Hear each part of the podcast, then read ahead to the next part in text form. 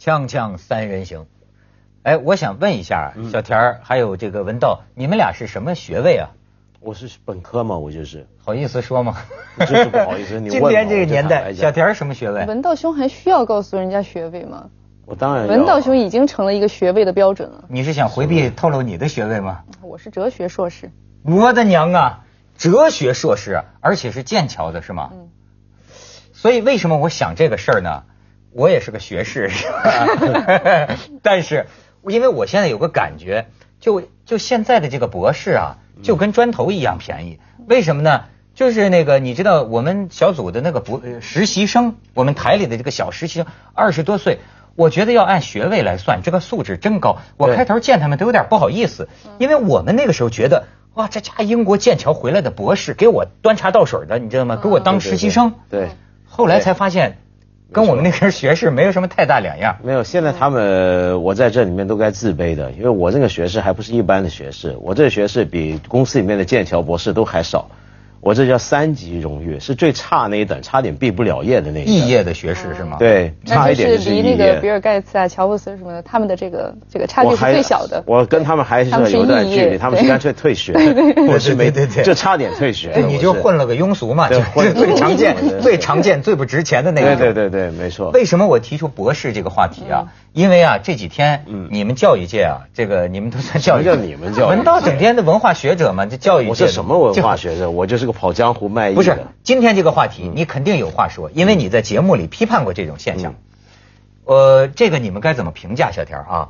就是啊，网上最近啊出来了一个博士生嗯和他的导师博士导两个人之间在网上都公开发表长信，嗯在对话。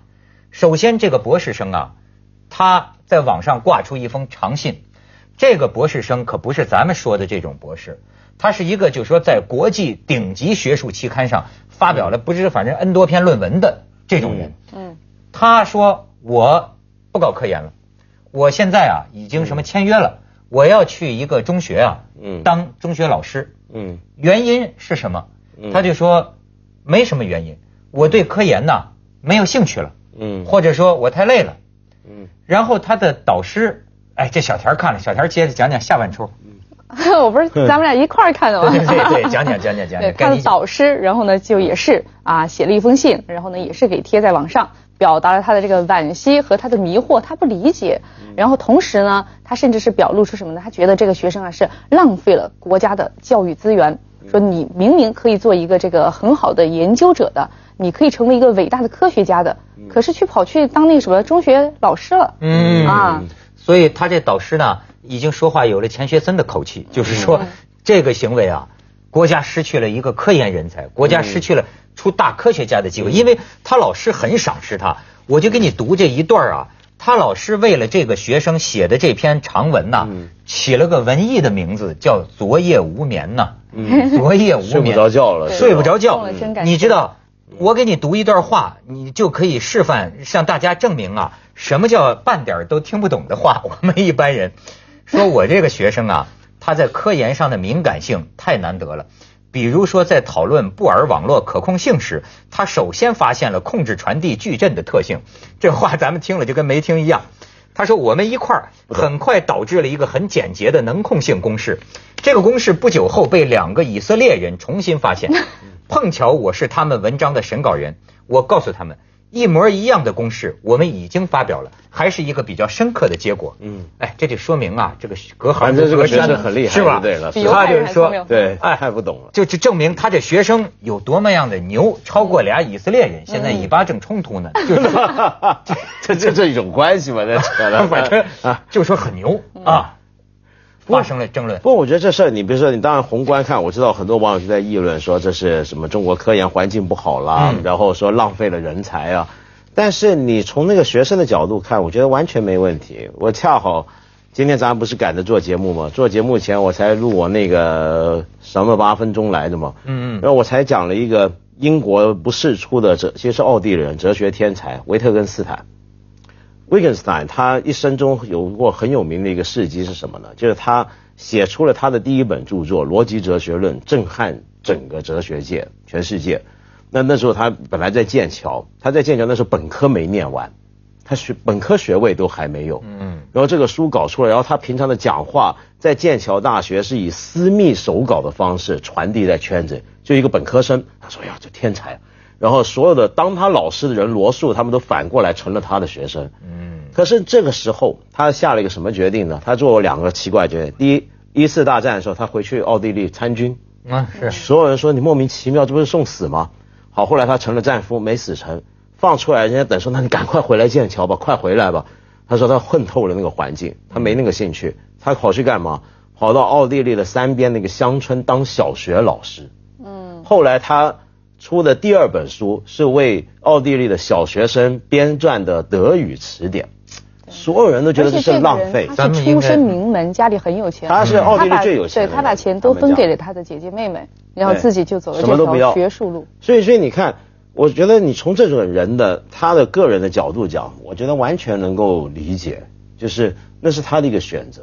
他可能觉得有些工作他完成了，没什么好做。所以，就什么都是很个人。你比如说小田儿，你是呃，你刚才讲什么哲学硕士？对，剑在剑桥读啊。一般人觉得有这个机会，为什么不读博士？你就回来工作，你的个人原因是什么？对，其实这个在至少在剑桥牛津，他是这样的，这个所谓的这个哲学硕士，他的意思就是说，这个硕士你是可以直接读博士的，而不像有的什么文学硕士或者理学硕士什么的，完了之后你还要去读一个那个哲学硕士，然后才有这个资格。所以说，他实际上一开始去读这个硕士的时候呢，是有这个想法的，可能会去这个就接着读啊这个博士。那我印象很深的就是当时这个硕士快结束的时候，我们就自己联系这个博士生的导师。嗯。当时呢，我就有两个啊，我就是这个自己有意向啊去做他们的这个学生的。一个呢是一个呃英国的老师，一个呢是一个中国的老师。嗯。因为我研究的也是这个语言学的领域啊。嗯。我印象特别深，英国的老师怎么说的呢？他说我很欢迎你来做我的学生。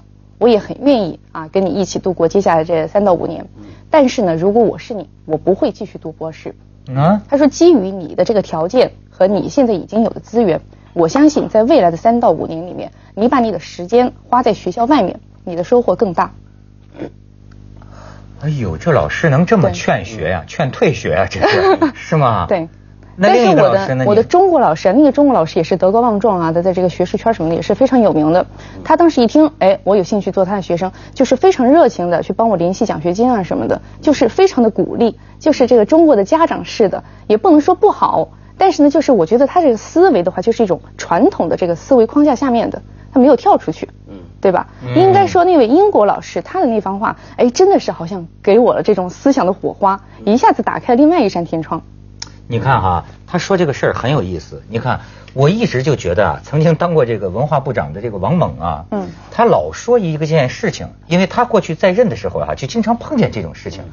他说呀，就说过去中国的很多这个呃个个个案，很多事例，比如说某个歌曲能不能放开，呃，某种演出能不能进行啊，永远碰到的一个思维方式是什么？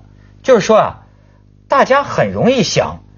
如果这首歌让唱了，嗯，那全国都这么唱，嗯，该怎么办？嗯，如果就好像他说当年这个还甚至还呃中国你知道吗？就是在在你还没生出来的时候，都发生过一种争论，嗯，比如说有个人说这个提倡早餐呢应该吃面包和牛奶，嗯，他说他记得当时啊在报纸上就有人发表一个评论，万一全国都不能这么提倡，这么一提倡，万一全国早餐都吃面包和牛奶啊，就怎么样？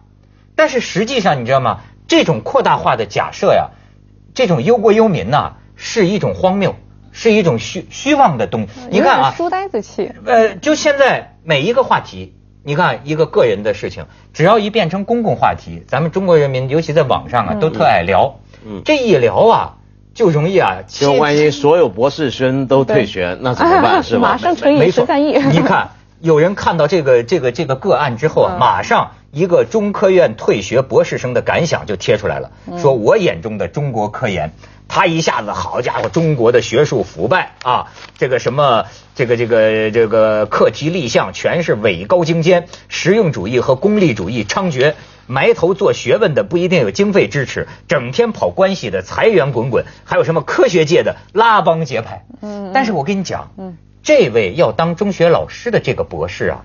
后来他看见这么多人，大家聊他，他又贴出了一个补充说明。嗯，他这个补充说明啊，让我觉得哎呦云淡风轻，你知道吗？咱们广告之后，我给你介绍一下他这个补充说明。嗯，锵锵三人行，广告之后见。你看这位中学老师，他已经当中学老师了是吧？他中学老师教什么呢？谁知道呢？数学好像是数学他教数学。哎呦，那他太这杀鸡焉用牛刀啊！按说，你看我都有这个思思维。维特根斯坦怎么去教小学数学？我觉得这个有什么呢？我甚至觉得这个不是个事儿啊！而且啊，现在这个好一点的中学里边，博士生很多的呀，对啊就博士啊。嗯，对啊你看啊我们，先读以他的这个。前钱穆也是中学老师，哎，以前那个包括梁漱溟，对啊是吧？都是教都是中学教孩子，是吧？对哎，但是你看啊，他说的啊，他说看了大家的评论，我不禁啊再啰嗦两句。他这他说的这几点呢，是那些参与他讨论的人们没有想到的。嗯，他说，呃，这个我强调的对科研失去兴趣，就是两个理由，一个是累，一个是没有能力。这个没有能力了是老师可不可以？老师都认为你有能力，嗯但是你认为你没能力，嗯就好像说，嗯凤凰卫视的领导都认为我有能力再继续做文涛拍案，但是呢，我能不能认为我其实没有这个能力？我怕我做不好。对你知道吗？就是我就是让我让我很有感想。他说呀，并不是单纯的累，因为如果只是累，而我很有能力，或者相信我在长期艰苦努力之后能够得到我预想的这个成果的话，哪怕中间经历失败，也会是痛并快乐着，甚至我可以享受。他说，但是我现在没有，并且我不觉得我有这个能力取得让自己满意的成果，所以这个过程对我来说就只是痛苦。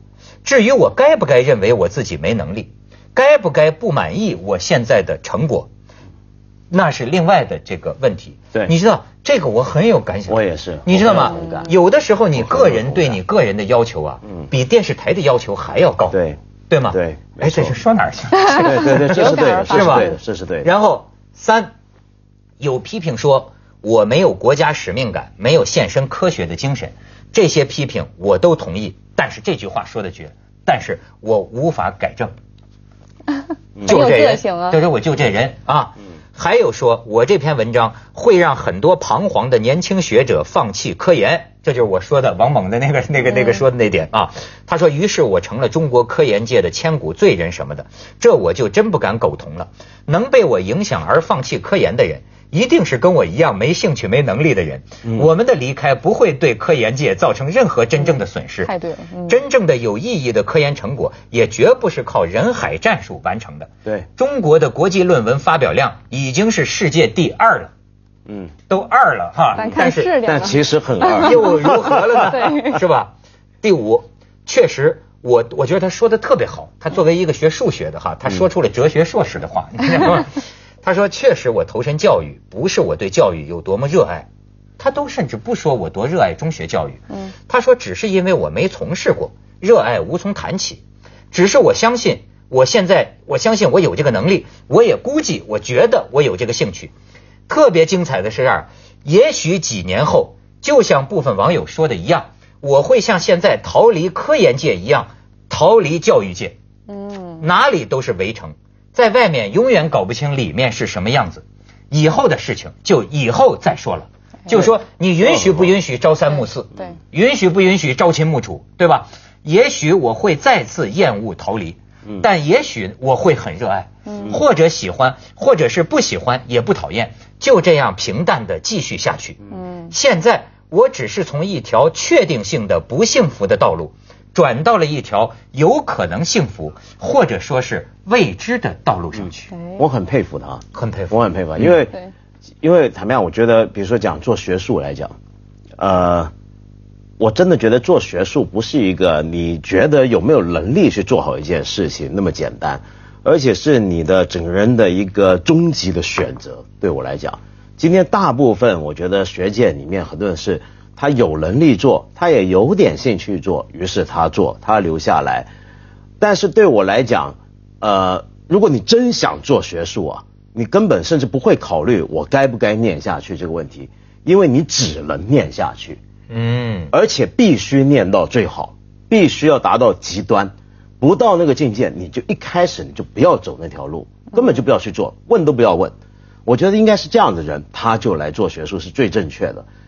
维特根斯坦写了一堆东西，跑去问罗素，你看我是不是哲学天才？我如果我没有这个才干，我就不是不干，我会去设计飞机。嗯，然后罗素看了几眼，你留下来，留下来。嗯，他得这样。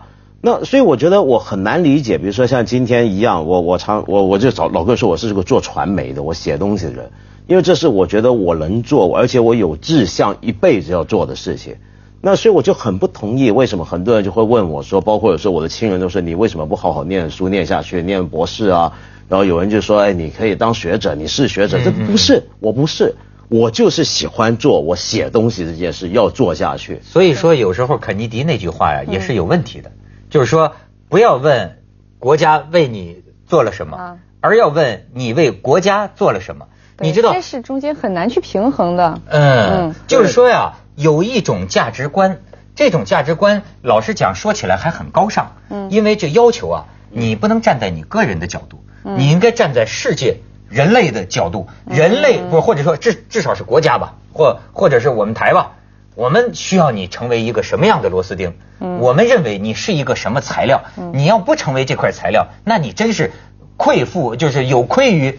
上天赋给你的这个才能，对你认为自己是什么？穷则独善其身。他告诉你，你需要兼济天下。哎，实际上人和人是不一样的。包括这个学生，你看他的选择什么的。我认为呢，呃，一方面他是有这种觉悟，他认为在个人选择和这个国家贡献上面，他就是选择了这个个人的快乐、个人的自由，对吧？你看他的这个网名叫做什么？肖阳啊，很潇洒。同时又个性的张扬，就像那种那个叫侠客江湖那种感觉，对吧？我不知道是不是我这个浪漫化了想的，但是同时的话呢，人和人是不一样的。就像刚才文道兄有讲啊，有的人他就是有这种历史使命感，我不去想，不问别的啊。有的人他读了一堆的博士，他干嘛？他就只知道念博士，他甚至不是为了最后的那个文凭，不是为了那些证书，那就是他做的事情。他是与生俱来的，就这种基因，他就是搞研究的，他就是做这种贡献的。你比如说像陈景润是吧？嗯，我估计他除了数学都没有别的什么想法，是吧？我觉得就应该是这样，对，就是一个人，你如果对自己的终极选择你都不较真的话，你比如说一个人，一个教授教了几十年书，退休了才发现原来自己不太想干这事儿，或者对这事不够认真，那你不就白活了？你你你如果老说国家需要你当螺丝钉，公司需要你当螺丝钉。假如这些当螺丝钉的人，他不认真的看待自己作为螺丝钉的身份，嗯，对这个国家、对这个公司有意义吗？这就是我那天说的那个，我这在一个舞蹈杂志上看见这个中国芭蕾舞团那个团长赵汝恒，他参加国际芭蕾舞比赛的时候，他一个感触，他说呀，中国过去的芭蕾舞的这个选手啊。动作都很标准，你知道吗？就是练的都很娴熟。他说相，他说这个相比之下，外国的有些选手啊，动作不见得就那么那样的好。嗯，他说可是他觉得有一个特关键的区别，他提出的这个概念很有意思，叫自娱，嗯，自娱自乐。嗯，他说我们的孩子啊，跳起舞来啊，觉得像是别人让他跳的。嗯，你知道吗？他就是他缺少这个自娱，就是美呀。他觉得外国这孩子跳的好坏不说呀，你觉得人家 enjoy。享受这个是他自己是我们看那个什么冰上那个舞蹈是吧？啊，花样滑冰，那不就是这样的吗？很明显，那些外国小孩看他们好愉快呀，他们是跳给自己看的。但中国的小孩去跳的话，那就是为了参加比赛。对，所以我们这儿是材料学，我们讲的这，你就这材料，你当然要跳芭蕾舞了，管你喜欢不喜欢，是吧？这是计划经济，没错，人口的计划经济。哎，真是计划经济。锵锵三人行，广告之后见。这个小田儿，要不说人真是哲学硕士是吧？你提出这个计划经济这个很好，我觉得钱学森的问题你几乎都解答了。就是钱学森就说为什么中国得不了诺贝尔科学奖是吧？他他没这么说，就为什么出不了这种大师？我觉得基本上是这方面的原因。就是啊，咱们不是大自然。你知道计划经济里边隐含着一个什么东西啊？隐含着一种人的狂妄。就是你比如你像老子当年为什么中国人讲啊？就说老子讲无为而治，无为而治就是说呀，这个万物静观皆自得。本来大自然，你看大自然的物种谁设计的？谁规划的？它各从其性，各从其类，自由生长，摇曳多姿，甚至它也互相蚕食。但是不管，最后这个里边呢，会产生出很多不同的花嗯，可是呢。我们要是那个那种叫削足适履啊，对吧？把一个东西砍削，我觉得你是什么材料，我把你砍削成什么材料，塞在我这个套子里，你看能完成很多很大的使命，比如说能办好奥运会，嗯，但是呢，你出不来牛顿，嗯，你出不来这种天纵奇才的，嗯，这种想象力，就是因为因为他需要在一个类似于大自然一样的环境里，这个你不知道啊，你不知道这种创建性的灵感会发生在一个什么样的人的脑子里。今天中国不要说出不了牛顿啊、达尔文这种人了，就连合格的学者能出多少，说不定都有疑问。为什么？因为我们现在用的这个方法，就像小田讲，是个计划经济嘛，很多指标。今天中国科研各个领域都定下很多指标，嗯，要一年出产多少什么。然后为了达成指标，包括教育，我们当然每个国家都会有一些教育规划，但是没有像我们规划的这么紧，而且也是大干快上，又快又快又好那种。嗯，所以呢，出来一堆东西啊，都是符合指标。但那个指标本身也就很含糊，甚至很糟糕。然后符合指标，但是没有什么实质意义的研究很多。然后呢，学生呢，你也要指定说这些学生都得毕业，那老师也不敢随便不让学生毕业。所以一堆抄论文被发习、抄功课、抄袭太常见，但是你也没办法不让他们毕业。接着下来为您播出《西安楼冠文明启示录》，境界精神。